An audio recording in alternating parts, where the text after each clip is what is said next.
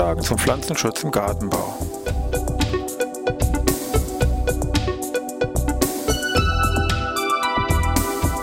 Ein wöchentlicher Podcast der Forschungsanstalt für Gartenbau an der Fachhochschule Weinstefan von und mit Thomas Lohrer.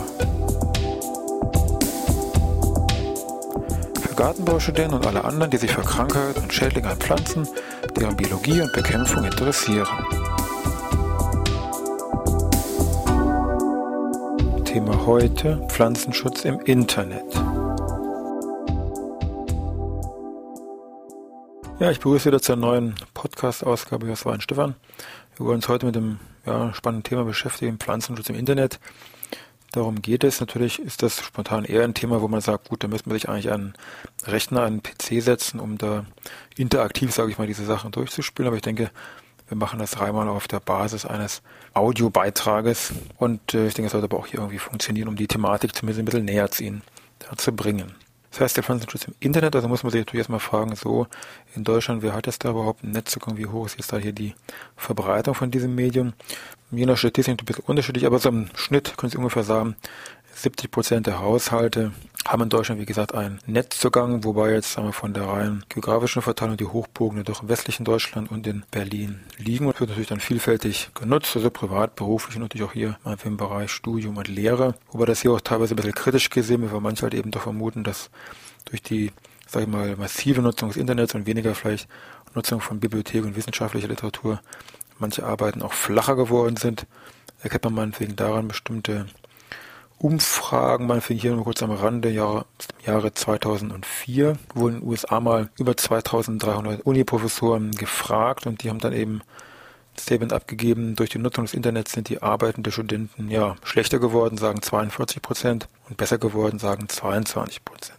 Gut, aber zurück mal zum Thema Pflanzenschutz, worum es uns eigentlich hier geht. Natürlich könnte man jetzt, wenn man die Idee hat, sich zum Pflanzenschutz im Internet informieren zu wollen, mal zu einem bestimmten Thema, zu einem bestimmten Schädling oder die Suche nach einer bestimmten Firma im Bereich Pflanzenschutz einfach dass man verknüpft. Vorne dran kommt www, dann dazwischen eben dieser Suchbegriff und dann eben .de und fertig ist die Geschichte, wird schon irgendwas rauskommen. In vielen Fällen mag das funktionieren, aber sehr oft nicht, da diese Adressen von jedem gekauft werden können. Das heißt, das interessiert gar nicht mehr, ob das jetzt in sachlichen Zusammenhang steht oder nicht. Die Adresse kann also jetzt jeder hier ähm, kaufen. Das führt dazu, dass wenn Sie meinetwegen eingeben www, dann einfach pflanzenschutz.de, was würde man vermuten, da kommt die Zentralstelle in Deutschland zum Pflanzenschutz, wo Sie alles finden. Nein, kommt nicht. Es kommt die Firma Scotts de Flor, die zwar auch hier tätig ist, aber mit Sicherheit nicht als Zentralstelle für den Pflanzenschutz hier anzusehen ist. Also hier waren die einfach schneller, haben den Namen gekauft. Oder anderes Beispiel, wenn Sie einen bestimmten Schädling nehmen, bekannten Schädling Kastanie, Kastanienminiermotte, also www.kastanienminiermotte.de, wo kommen Sie hin?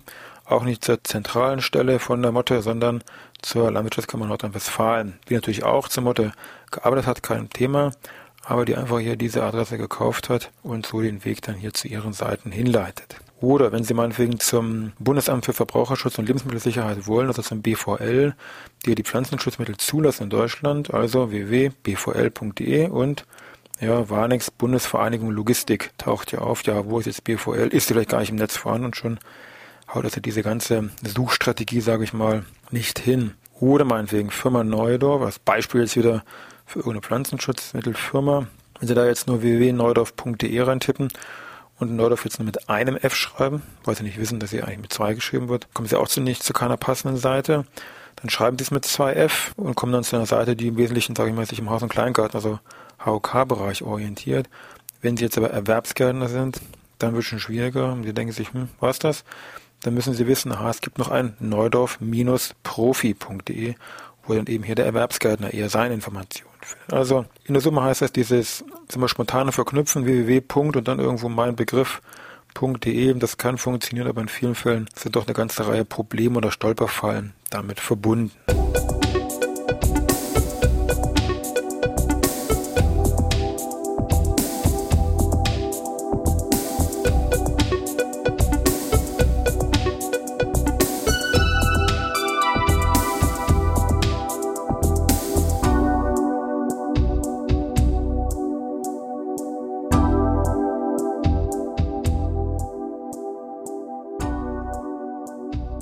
Man sich so verschiedene Suchmaschinen besucht, steht auf manchen ganz groß dabei wie viele Seiten die jetzt in ihrem Index haben und wie viel sie entsprechend hier abfragen können, aus dem sie schöpfen können. Da steht meinetwegen dabei, Umfang 120 Milliarden Seiten. Also würde man eigentlich vermuten, bei der Stückzahl, bei der Menge, da muss eigentlich alles drin sein in dieser Suchmaschine.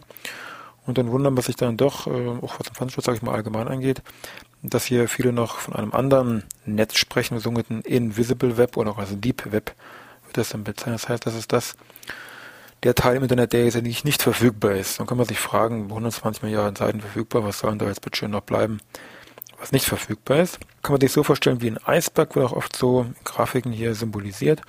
Das, was wir sehen, was wir durch die Suchmaschinen erfassen können, ist das, was in Form von diesem Eisberg aus dem Wasser herausguckt und alles, was unter der Wasseroberfläche ist, nämlich eigentlich das meiste, ist für die Suchmaschinen nicht erfassbar. Manche gehen also davon aus, dass das, was unter der Wasseroberfläche noch schlummert, teilweise bis zu 500 Mal so groß ist wie das, was überhalb des Eisberges hier sichtbar ist oder suchbar ist. Womit hat das nun zu tun, dass dort auch noch weiter unten jede Menge Informationen schlummern, die ich so über die Suchmaschinen eben nicht drankomme und damit eben auch nicht zum Pflanzenschutz direkt kann ganz banale Gründe haben, dass zum Beispiel aber diese Suchmaschine natürlich nicht alle Minuten auf den einzelnen Netzseiten gucken, ob da was Neues gekommen ist, sondern nur in gewissen Abständen diese einzelnen Netzseiten besuchen, dementsprechend den Index aufnehmen und dann auch nur dann im Ergebnis ausgeben können. Also die Frage ist natürlich, wie aktuell und wie schnell hier immer so ein oder wie regelmäßig so ein Besuch bei den einzelnen Seiten stattfindet. Natürlich relativ banaler Grund, aber auch dies kann zu einer zeitverzögerten Informationsbereitstellung natürlich führen. Wesentlich zentraler sind da schon solche rein technischen Möglichkeiten. So eine Suchmaschine, wenn die auf eine Netzseite kommt, guckt die sich erstmal eine bestimmte Datei an, die da heißt robots.txt und da kann der Betreiber von dieser Netzseite reinschreiben, also liebe Suchmaschine, die und die und die Ordner hast du nichts drin zu suchen. Da bitte nicht reingucken, beziehungsweise da keine Daten aufnehmen und nicht in den Index aufnehmen. Und damit ist da schon mal ein ganz Teil hier, sage ich mal, die Suchmaschinen entzogen werden. Dann natürlich wesentlich massiver sind alle die Seiten, die mit dem Kennwort oder mit dem Passwort geschützt sind. Da kommt jede Suchmaschine maximal bis zur Startseite und dann war es das. Alles, was sich dahinter verbirgt, also in kostenpflichtigen Kennwort, Passwort geschützten Bereichen, kein Zugang, also taucht eine Suchmaschine ebenfalls nicht auf. Ebenfalls ein weiterer wichtiger Punkt sind die sogenannten dynamisch generierten Seiten. Das sind die, wo eben diese einzelnen Seiten nicht extra für sich fix, als extra, sage ich mal, HTML-Seite geschrieben worden sind, sondern eben dynamisch, also die sich aus einer bestimmten Abfrage her selbst zusammenbauen und für jede Anfrage, wie gesagt, neu zusammengebastelt werden. Ähm, gibt zwar schon die ersten Bestrebungen bei den Suchmaschinen, das zu lösen, aber auch da ist noch sehr viel, sage ich mal, im Argen. Also vieles, wie gesagt, kann ich zwar über die Suchmaschinen finden, aber sehr viel, letztendlich den größeren Teil, versteckt sich aus technischen Gründen, wie gesagt, noch tief im Wasser, sage ich mal, hier drin. Und jetzt gucken wir erstmal kurz einen Blick auf die Suchmaschinen, wie man die zumindest, sage ich mal, optimal nutzen kann. Eben mit Blick Richtung Pflanzenschutz.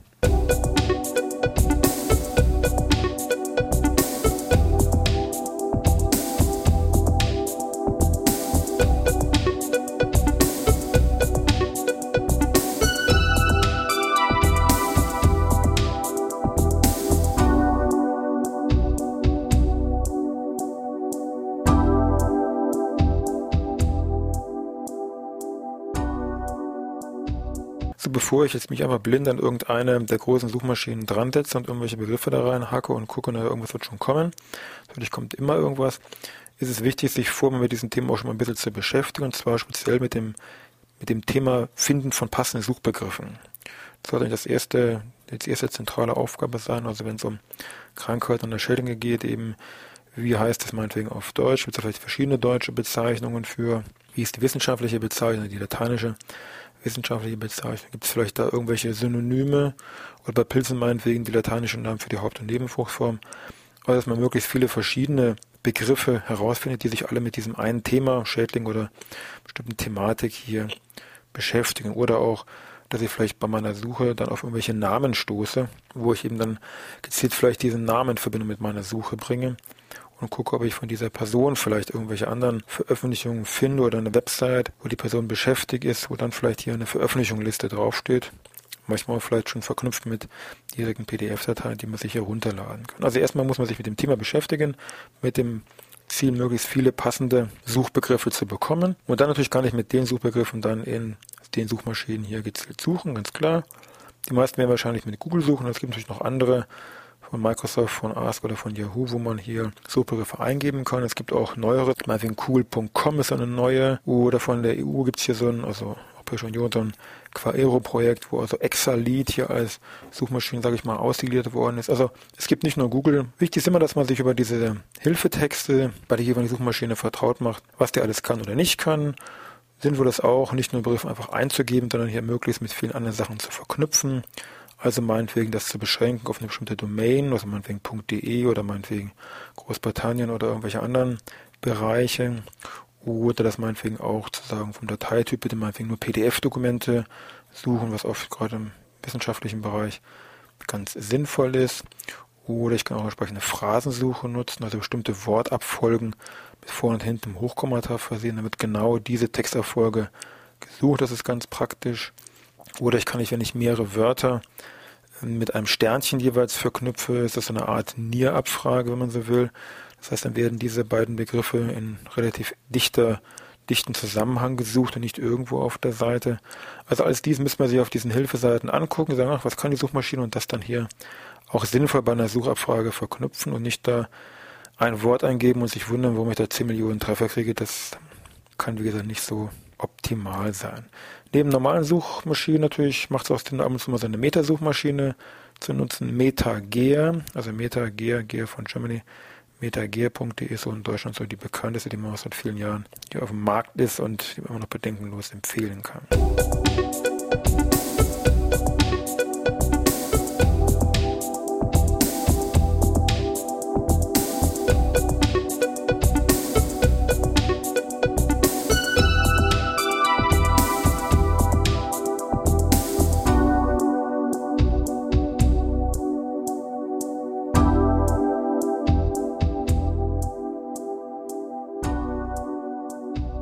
Ja, neben diesen dann mal klassischen Suchmaschinen gibt es auch andere Möglichkeiten, da um an Literatur, Informationsquellen zum Pflanzenschutz zu kommen.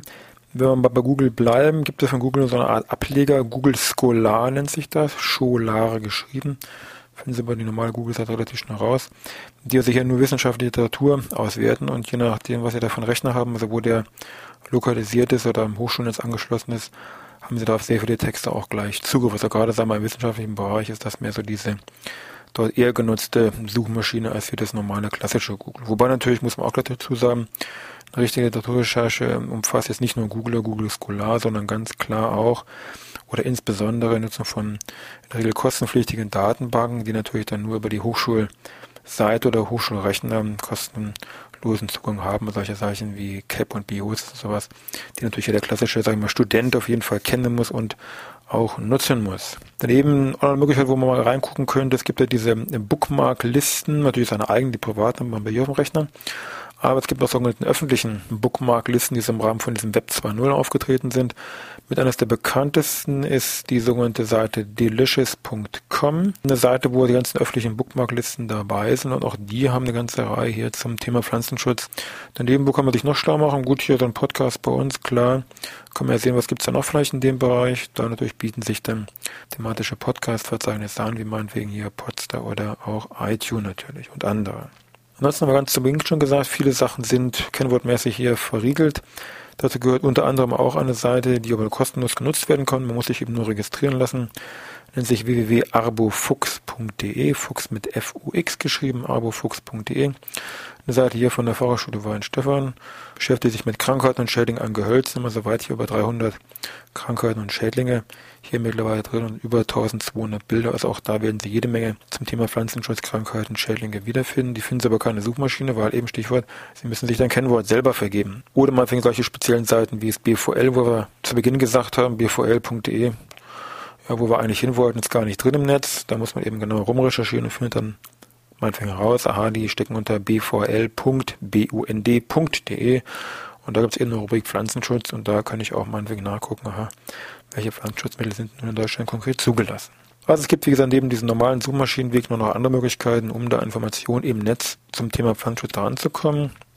Aber auch vieles ist immer noch nicht im Netz. Es gibt sehr viele sehr gute Bücher im Pflanzenschutz, die natürlich immer nur, nur noch im gedruckten Zustand, wie gesagt, vorhanden sind. Auch eine ganze Reihe an CDs. Also wir haben auch mal hier im Hause mal vor ein paar Jahren Mykolos gemacht zu Gemüsekrankheiten, also pilzlichen Krankheiten. Gut, ansonsten könnt ihr noch ein bisschen Netz ein bisschen rumsurfen. Thema Pflanzenschutz gibt es ja sehr viel und wünsche Ihnen viel Spaß dabei. Ansonsten bis nächste Woche.